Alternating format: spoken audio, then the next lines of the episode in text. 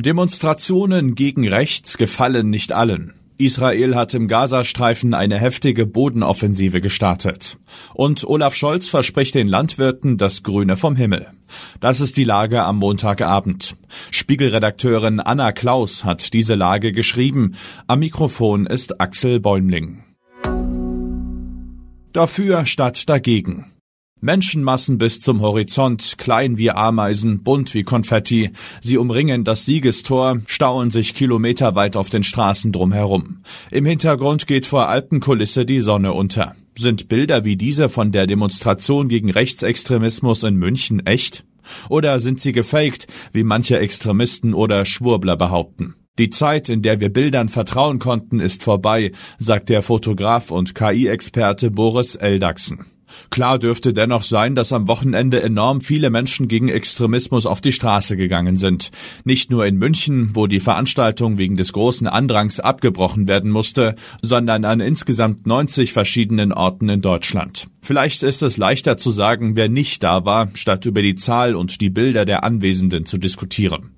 Nicht mitdemonstriert haben am Wochenende zum Beispiel CSU-Chef Markus Söder und CDU-Chef Friedrich Merz. Aus der Union hatte es im Vorfeld Kritik an Demonstrationsmottos wie gemeinsam gegen rechts gegeben. Sprachliche Unschärfen wie diese würden einen Raum aufmachen, in dem konservative Positionen als rechts diffamiert werden können. Was indirekt zu einer Stärkung der AfD führe, befand etwa Bayerns Justizminister und CSU-Münchenchef Georg Eisenreich. Bodenoffensive im Gazastreifen. Die Angriffe kamen aus der Luft, von Land und von der See. Das israelische Militär durchkämmt in seinem Kampf gegen die Hamas offenbar die Großstadt Khan Yunis im Süden des Gazastreifens. Zufahrten zu zwei Kliniken sollen mit Panzern blockiert worden sein. Wie die Nachrichtenagentur Reuters unter Berufung auf Augenzeugen berichtete, handelt es sich um die schwersten Attacken seit Beginn des Krieges im Oktober. Israels erklärtes Ziel ist die Zerschlagung der Hamas. Doch was folgt danach? Kann ein unabhängiger, demokratischer und entmilitarisierter Palästinenserstaat eines Tages friedlich an der Seite Israels existieren?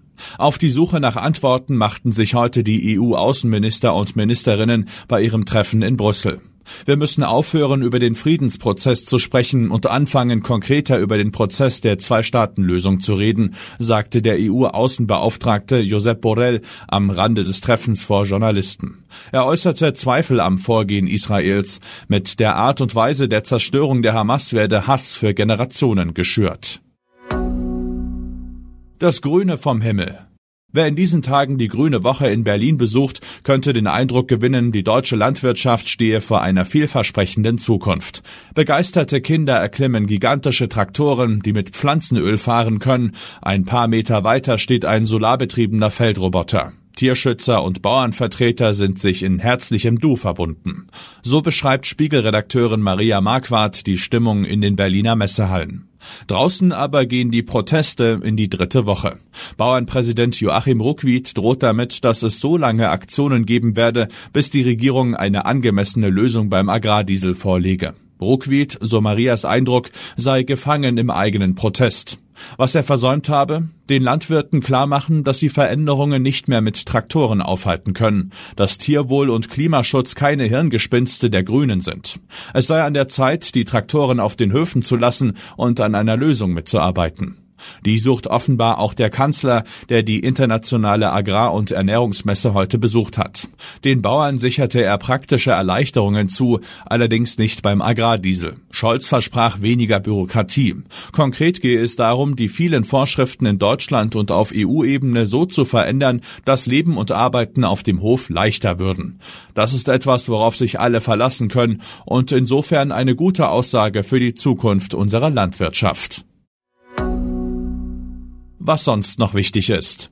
Gefahr im Roten Meer. Hapag-Lloyd bietet Landtransit durch Saudi-Arabien an. Weil Houthi-Milizen im Roten Meer Containerfrachter angreifen, nehmen viele Schiffe den Umweg um das Kap der Guten Hoffnung. Nun offeriert die Reederei Hapag-Lloyd ihren Kunden eine Notlösung, den Transport über Land. Höher als im ersten Pandemiejahr, Krankengeld für Kinder stark gefragt. Wenn Eltern ihre kranken Kinder betreuen müssen, bekommen sie 90 Prozent ihres Nettolohns erstattet. Die Zahl der Anträge darauf bleibt auf hohem Niveau. Am häufigsten pflegen nach wie vor die Mütter. Streamingdienst in der Kritik. RTL Plus bricht nach Cora Schumachers Ausstieg zusammen. Sender verspricht Besserung. Wegen einer American Football Übertragung verkürzte RTL das Dschungelcamp und schickte Fans zum hauseigenen Streamingdienst. Die Folge Serverüberlastung und Zuschauerfrust. Der Sender will nun die Kapazitäten erhöhen. Soweit die Lage am Abend. Alle aktuellen Entwicklungen finden Sie auf spiegel.de. Wir melden uns hier wieder morgen früh mit der Lage am Morgen.